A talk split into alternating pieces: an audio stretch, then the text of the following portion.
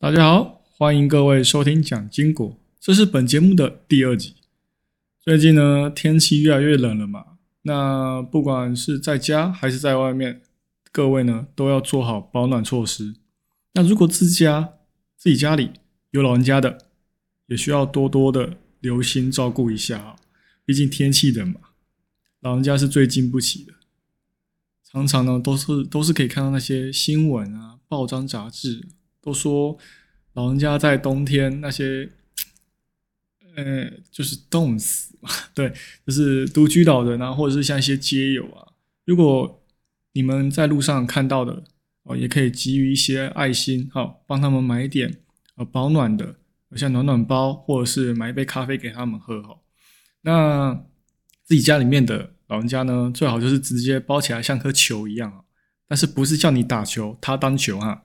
是要帮他们保暖，而且欧盟款的风波还没有结束，希望各位在家啊工作或是在外讨生活的同时呢，也需要注意自己跟家人的健康哈，毕竟健康才是最重要的本钱嘛，没有了健康啥都不是。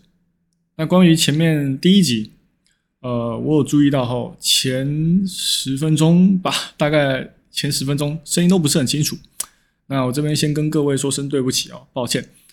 呃，关于这件事情呢，我之后才知道说，原来是因为我自己的麦克风哦没有接好，对，然后又加上我的麦克风的录音的那个，嗯，因为它是有呃麦克风嘛，它前面跟后面都可以去录到声音，然后我把两个声音的呃音道都打开来了，所以只就是。如果你听到声音不清楚的时候，就是我把的我把后面那个音道打开，但是前面录我嘴巴真正说出来的声音呢，我是没有打开来的，所以你会听到声音非常的闷。然后对关于前面有杂音呢，我也要跟各位说声抱歉，对我没有注意到说原来外面的杂音那么大声。对，那这些都是我在上传之后才发现的。接下来呢，不会发生这种问题。好，先跟各位讲一下，对。那也希望呢，各位呢能够有一个非常好的收听享受哦。那我们就直接进入话题了。那现在跟各位讲一下，这次联准会开会完市场的反应跟之后的市况。这次呢就跟市场所想的一样，联准会宣布继续升息，但不像以往的激进升三码，而是放缓式升息两码，把利率区间呢升至四点二五帕到四点五帕。并且也会持续维持 QT，就是缩减金流。但是由于 Fed 决定誓死誓死要回到两趴的目标，也把终点利率调得更高了。这有就跟我上一集说到的一模一样。市场现在已经没有因为 Fed 要调降升息的力道而继续高潮，更多的是什么？他们担心延长升息时间造成的利率飙升。那是必定，那势必会让民众面对更高的生活成本。这次记者会呢，鲍威尔还很乐观的对市场泼了个冷水他觉得现在的市场冲击还远远不够大，持续升息是必要的，降息我想都不会去想。什么时候回到通膨目标，我们再来谈降息刺激经济。其实言下之意就是说，就算现在的物价指数下降。失业率呢也有所攀升，但那又怎样？还没到真正的紧迫状态，一切都还只是暴风雨前的宁静而已嘛！不要太乐观哦。前阵子因为什么？市场情绪逐渐转向嘛，带动零售、服务业回温，制造业也跟着回温。现在全全部呢都跟着 Fed 这只大老鹰减缓下来，所以大家也不用特别的期待每年年底的圣诞节买气哦。那随着需求持续下降，势必也会怎样打击到一些供应商嘛，包装产业嘛。明年的第一季表现，现在市场已经接受了，慢慢接受喽，通膨放缓的迹象，就连我家阿妈都知道了。现在通膨逐渐逐渐放缓，明年呢要进入了通膨衰退，也不能讲通膨衰退，要讲什么？要进入了通缩了。对，明年会进入通缩，而且经济会进入衰退的现象，连我阿妈都知道。但是这同时也意味着什么？未来企业的 EPS 也会跟着下跌。不过，不过这下跌的幅度跟速呃，幅度跟速度有多快，我们不知道。不管全球经济是不是真的要走向衰退呢，还是通膨降温带来影响，这些都会适度的改变。这样，企业的毛利率，他们盈利、盈利率也会受到影响。不管会不会走到衰退，只要通膨降温，啊，这些都会适度的去改变他们的第一季的表现。想必大家也都看到了，这周美股四大股指的表现持续下探，集体大跌。都把之前认为熊转牛的投资人全部都吓跑了。但说到这里的意思哦，不是叫大家不要恐慌，不要进场哦。现在我就是跟我上集所说的，老八的智慧是时候派上用场了。市场又再度回到恐慌形态嘛，我还是认为明年初是一个非常好的入场点。当然，你可以不必听我的，我说的也不一定是对的。只是如果你等到经济确实正在往好的方向前进，你再进场，那你不是在被割的路上，就是已经被割，还没有知觉。所以，我们就要实时的去关注市场啊，并且在市场正要往上走的时候，正要 V 转的时候，给予自己信心啊。其实最大的阻碍就是自己啊。有时候不能太理性，也不能太情绪。所以，当然机会来了，就要把握住。OK，那接下来来说一下 FTX 的后续啊。FTX 的创办人 SBF，呃，想必大家都知道 SFFTX 的故事嘛，所以我就直接讲 SBF，就简写他们的创办人嘛。那他们在他在礼拜一的时候呢，被巴哈马的警察给逮捕了。之前还有说他有意图要逃到杜拜，但是现在看来是没有逃跑成功嘛。被逮捕之后呢，要回到美国去做开去做开庭。而美国证交会 SEC 也已经确认了 SBF 违反了多项指控，但是好笑的是，币圈一接受到这个消息，整个市场是疯狂的，是直接来一根红棒哦，台湾是红棒嘛，对不对？往上涨嘛。那看来大家哦是非常恨这家伙啊，我钱都拿不到了，你现在才要被关，想逃跑啊？终于抓到了，真爽。但现在消息传出什么？他极力的反对到美国开庭。其实当初呢，他是跟美国那边讲好，我来一个远端的开庭。结果他到最后一刻的时候，他竟然跟美国那边说：“呃，我取消，我不要过去，我不开了。”我是不知道他在想什么了。为什么他这次会被巴哈马警察给逮捕？其实最主要的原因就是因为这这个吧，对。你都要远端开庭了，你都可以用远端去做开庭了，你不用到本土去，美国本土去，这不是已经算是很好的决定了吗？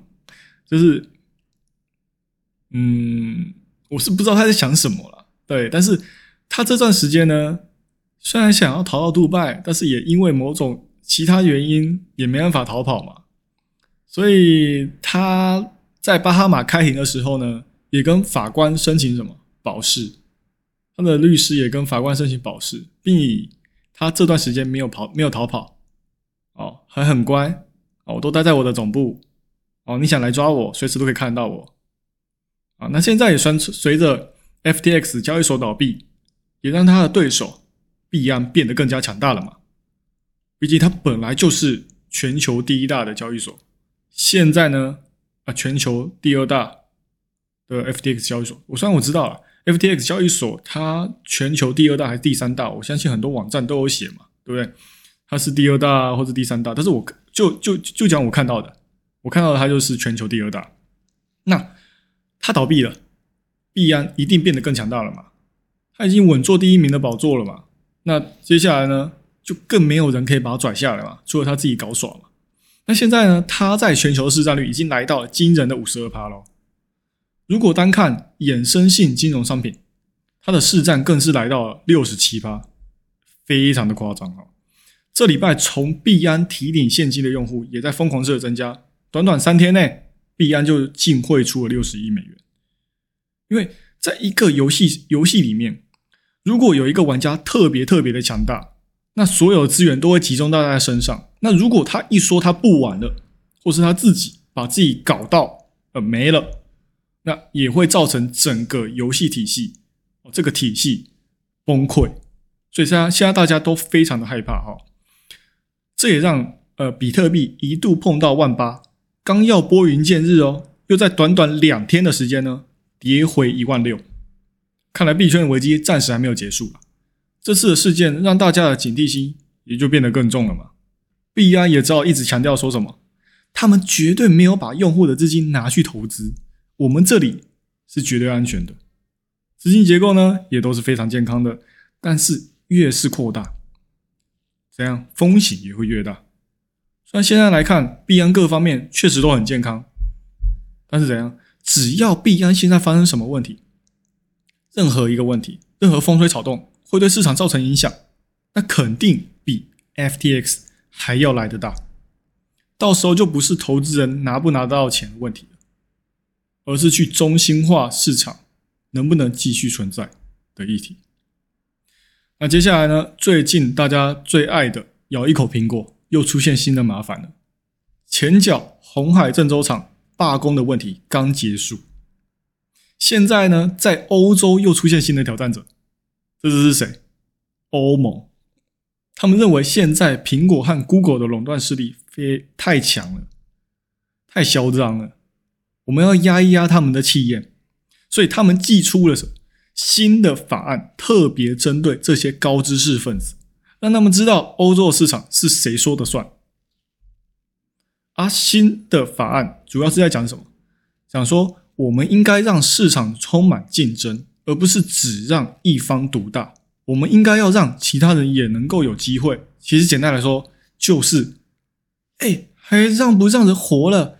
我上有老，下有小，我用你的 App Store 上架我的软体，每一笔收益都要被你收苹果税，我赚都没赚多少。那现在欧洲说，我手机我已经没办法制止了，因为连我自己也在用 iPhone。没有，这我自己讲的，所以他们只好从服务端下手嘛。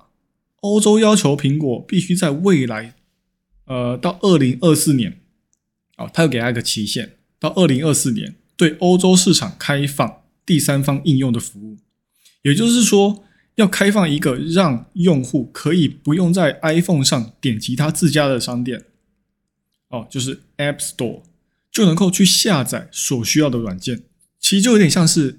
Android 上面，你可以在网站上面，就是如果你的 Play Store 下载不到你想要的东西，那你可以在网络上找到它的 APK 一个相关的城市下载点。那现在 Apple 要做的事情就是这个，虽然是让开发商有更多的盈利空间，用户呢也能有除了 App Store 下载的选项中有了更多的选择，但是这同时也会蚕食掉苹果在欧洲的市场。欧洲在去年呢，帮苹果贡献了多少钱？九百五十亿美元，是全球苹果第二大市场。光是服务就占整个公司的二十趴营收。九百五十亿里面的二十趴，大概是一百九十亿美元，非常的巨大。然后在这里面，应用市场占比应该是占一大部分。所以，只要这个法案通过了，必定会冲击到苹果服务端的营收，因为在软件上的任何消费，苹果都会收三十趴的苹果税，其实也就是佣金啦。之前马斯克就有公开表示说，收费真的好贵哦。然后他自己在他的推特上面，哎，的确哦，是他自己的推特啊，他自己在推特上面哦推文说，跟库克吵架嘛。对不对？就是说啊，你的收费真的太贵了啦！那顾客就直接不理他嘛，然后直接要他走人嘛。你不要用我的 App Store 上面上架你的 Twitter，那就走掉啊，那就走人嘛。我没差你一个。后来大家也都知道了嘛，船头吵，船尾和，两人在苹果总部总部散散步，又和好如初啊。他说我没有啦，哦哇，你还是可以继续上架啦，我们还是很好嘛，还是 good friend 嘛。然后苹果税呢，我会再尽量的去考虑一下哈，尽量不收那么贵啦。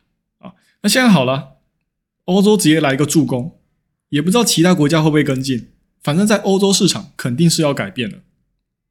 欧洲真的很很喜欢跟人家对干哦，所以反垄断哦，就是他们为了要压制这个反垄断这种趋势哦，做的也是非常的努力啊。看那个微软跟那个动视暴雪就知道了嘛，吵了那么久，一年了，一年了还没有结束啊！啊，现在又来一个哦，苹果，所以欧洲市场哦，以后苹果呢可能没办法肆无忌惮的继续收它的保护费了。但是这件事情还不用这样盖棺定论了，因为欧洲给到期限是多少？二零二四年，所以他们只要在二零二四年呢，呃，有任何的举动啊，是可以制止他们的苹果税消失的，啊，那这对于苹果来说也是一大好事。虽然对，虽然短期来看虽然是不太优了，但是就看他们之后会有什么改变嘛。所以之后具体的影响呢，还需要持续的去做关注。那再来就是我们又爱又恨的狂人马斯克。最近这位老哥也是一个头两个大了，今年第四次卖掉特斯拉的股票，虽然也是他自己的企业，但是现在就被大家质疑了嘛，认为他这是偏心。有了推特就不管他的特斯拉跟 SpaceX 哦，特斯拉跟 SpaceX 最近哦都被他卖掉了。最近 Tesla 卖掉卖到第四次之后，又开始卖 SpaceX。其实他现在也非常后悔啊。他十月的时候就有推推文嘛，就说他非常后悔当初的收购价太高了，加上一收购一百三十亿美元的债务哦，又在叠加，又更雪上加霜了嘛。所以他只好卖卖卖特斯拉的老本，去填补推特的坑。毕竟当初他收购推特的时候，就知道推特的债务黑洞非常的大。毕竟他当时可是一而再、再而三的去取消这个这笔交易，所以他肯定知道债务黑洞非常的大。而且在收购之后呢，广告商跑的跑，哦，观望的观望，也造成推特的收益大幅的下降。现在也因为 Musk Elon Musk 对 Tesla 无所谓的态度。也导致 Tesla 的股价暴跌，而他自己的全球第一富豪的位置，当然也让给了其他人，让给了谁？同时拥有 LV、Dior、Tiffany、Fendi 等等一些奢侈品大牌的 LVMH 集团总裁兼 CEO 的 Bernard Arnold，哦，让给了这位。而且在今年的熊市股海一片哀鸿遍野的情况底下，LVMH。它总共只跌了多少？两趴不到哦，两趴不到，哎，比一大堆科技大厂还要来的坚韧哦。可见，时尚产业在整体经济表现不佳的同时，也持续深得民众喜爱。那关于呃 Bernard Arnold 他的故事呢？如果各位想知道哦，也可以在评论区跟我讲一下。那我也会在之后呢做其他的就是关于他的人人生故事这样子。那我们继续讲回 Mask 啊，Elon Musk。现在投资人的担心无不是 Tesla 的担忧、需求担忧，跟马斯克在 Twitter 上面花的精力，可能他自己也意识到了，也在推特上跟大家精神喊话，说他觉得长期来看 Tesla 会很棒，但是我不能控制。大呃，大经济环境带来的影响，然后呢，长期来看，Twitter 对 Tesla 是利多啊。我其实是认为啦，短期内衰退的确会影响 Tesla 的需求，但这不是只有 Tesla 哦，而是其他车商也需要共同去面对的。现在要议论的是，这会影响多重？现在看中国的需求，第四季的 Tesla 他们的车销量是不错的，只不过成长的幅度。当然没有很高嘛，毕竟中国那方面他们才刚解封嘛。那美国方面呢？他们的主要影响也是要看美国的衰退幅度大不大。但是长期来看，Tesla 还是非常值得看好的。只要衰退过了，新款的 Model Y、Semi Truck，还有 Cyber 那个 C C 呃 Cyber Truck 啊，赛博朋克风的啊这类的呃奇奇怪怪的。卡车啊，他们的订单量也会随着注入哦新的增长，加上对中国的价格他们有调低，所以需求回温之后，中国的成长应该也会是带动股价再次上涨的动力。只是现在 Tesla 也正在规划下一个超级工厂，所以看来 Tesla 最近发生的问题没有因为 Elon Musk 不在就没有继续成长的担忧。我相信关于市场的担忧也会逐渐消失。当然，现在还是非常恐慌嘛，毕竟，嗯。管了推特，睡在推特哦，Tesla 那边交给他们自己的人员工去雇，这样就好了。就大家看了不是很喜欢嘛？对。但推特的话，其实就不是简单几句话就可以带过了。虽然离破产还很远，但是好像已经可以进入倒计时了。如果现在 Mask Elon Musk 还没有把推特变成私有产业，如果如果他没有变成私有产业，我猜推特的价格肯定就像水库泄洪一样疯狂暴跌，杀都杀不住，就跟加密货币的 Luna 币一样。前阵子加密货币 Luna 币一样，所以他说 Twitter 真的买贵了，现在也正在密切的寻找金主爸爸，帮助 Twitter 撑过这个寒冬。我们其实啊，也不是不知道他的野心跟执行力。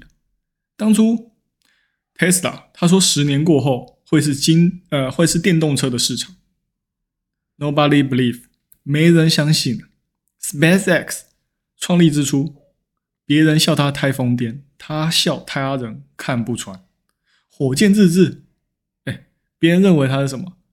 搞耍浪费钱，他却坚定的认为我是在干大事。哎，结果后来火箭也真的飞了，而且还是可回收的。NASA 看了也也也眼红啊，当初的愿景都实现了。NASA 后来也只好跟他下单了，毕竟成本相差之下还真的差有点多。那现在他想把推特推到更高的高度，这是质疑声，虽然没有那么大，但多少还是会有嘛。因为在此之前呢，呃，中国的阿里巴巴跟微信其实就已经算是马斯克眼中的推特模板。虽然质疑他的呢，呃，质疑他的能不能成功的声音没有很大。但是却因为 Twitter 的财务漏洞，让市场不得不改变对 Twitter 的看法。而且重点是，Twitter 创始人，Twitter 原本的创始人 Jack Dorsey，以前呢也因为对支付很感兴趣，所以他自己也创了一间支付服务公司，叫做 Square，现在改名了叫 Block。那他现在主要要做的，就是关于这个 Block 这个 Square 公司呢，它主要做的还是呃区块链的东西。因为 Jack Dorsey 他也对区块链蛮有兴趣的，所以他现在也在负责那一块这样子。那你在美股也可以看到，它叫做 SQ，代号叫做 SQ。前阵子这只股票也很出名了。那讲远了啊，继续讲回来。所以大部分人都认为说，Twitter 会跟 Square 会有合作，而且后续应该也会有什么发展。啊，结果呢，我们现在看到了，不但没有合作，他想要自搞，啊，他就是要自干。他现在就跟大家讲，我就是要自干。管他那个 Jack Dorsey 他创立了什么东西，我就是要自己来。然后现在也传出 Twitter 内部已经不付了办公室的租金了，还要重组法务部门，法务部门跟招聘其他能够帮助推特变成超级应用的工程师。你已经不付办公室的租金了，你还要去招这些人。然后呢，最重要的一点，也是最严重的一点，他同时还不考虑给那些。他前前面裁掉那几千人资遣费，所以现在不管从哪个角度来看，Man he broke，他就是没有钱了嘛。所以看来特斯拉股票要顾之外呢，推特的洞也是越填越大。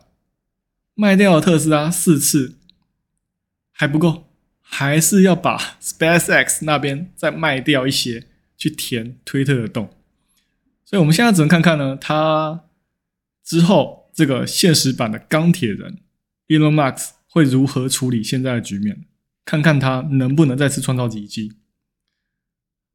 我相信是可以的，毕竟谁怀疑他哦，之后都会都会被啪啪打脸。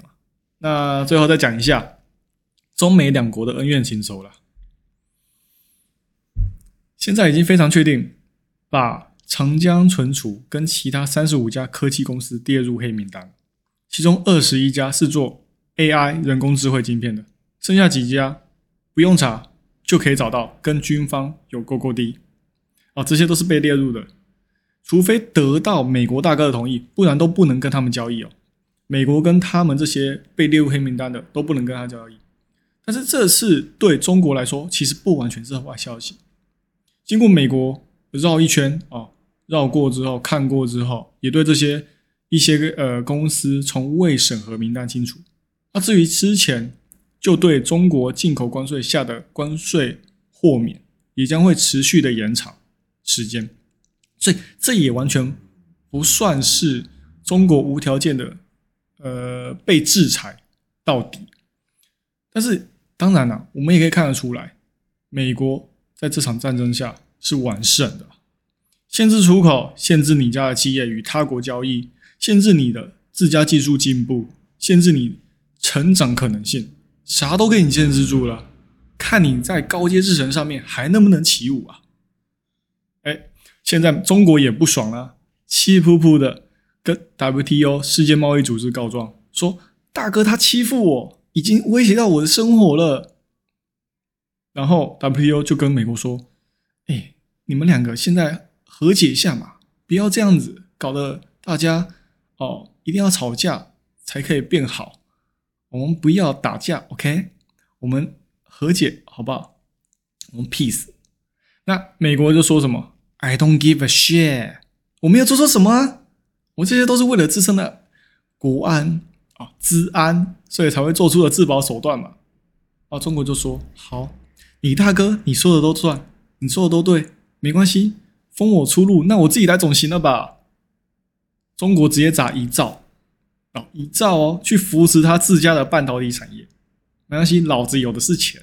哦，如果还是没成功，我还能使用共产党专属技能，共同富裕，尽全力让全人类共享马克思的主义。啊也难怪哈，现在中国躺平的现象也是越来越多了。他们那些年轻人就想什么？反正我啥都不做，之后只要共同富裕这个法锤一敲下去，我之后就会有一笔横财了嘛。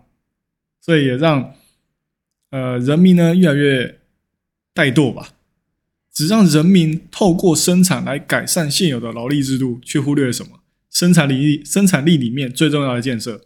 这反而会更加的让社会跟资本去做脱节。那最后，我想跟各位预告一下，哦，接下来，呃，我准备做一些特辑，就像前面说的，Bernard Arnold，就是他的，呃，他怎么样成为 LVMH 这个集团的老板哦，然后或是特斯拉，呃，Elon Musk。他的生平，啊，他创立了 PayPal 啊，还是其他 SpaceX 啊、Tesla 这些公司，然后又收购哪些公司，然后或者是呢，像呃之前迪士尼他们不是有发生总裁互换啊，就是 A 个嘛，他又回来了，又回来做他的 CEO 了。啊，这些故事呢，我都可以跟大家呃来讲一下。然后我打算之后也可以慢慢去做，除了呃，每周的新鲜大小事跟大家更新之外，啊，这些是不定期的人物剖析或是真相内幕解说，像我刚才说那些，或者是很干的东西，啊，我也会跟大家讲，像是 AI 会不会控制人脑啊，或是取代人类啊，哦，未来会不会是机器人的世界啊，也都可以跟大家说。那如果你们有任何想知道的，哦，也可以去 Apple Podcast 下面留言，哦，可以在底下留言说想要听啥。但是如果说你给五星以下的要注意哦，是呃，苹果是不会给你评价的，我会看不到你的留言的。好了，开玩笑，我还是会看到你的留言，所以但是还是希望大家能尽量给五星啊，我会尽量给大家更好的品质，所以要留言的记得给五星哦，OK，这样我才可以看得到你说的话。那好，那最后节目就录到这里，我是陪伴各位一同成长的 Mingo，如果喜欢我的节目，欢迎追踪分享给更多人知道，我们下期再见。拜拜。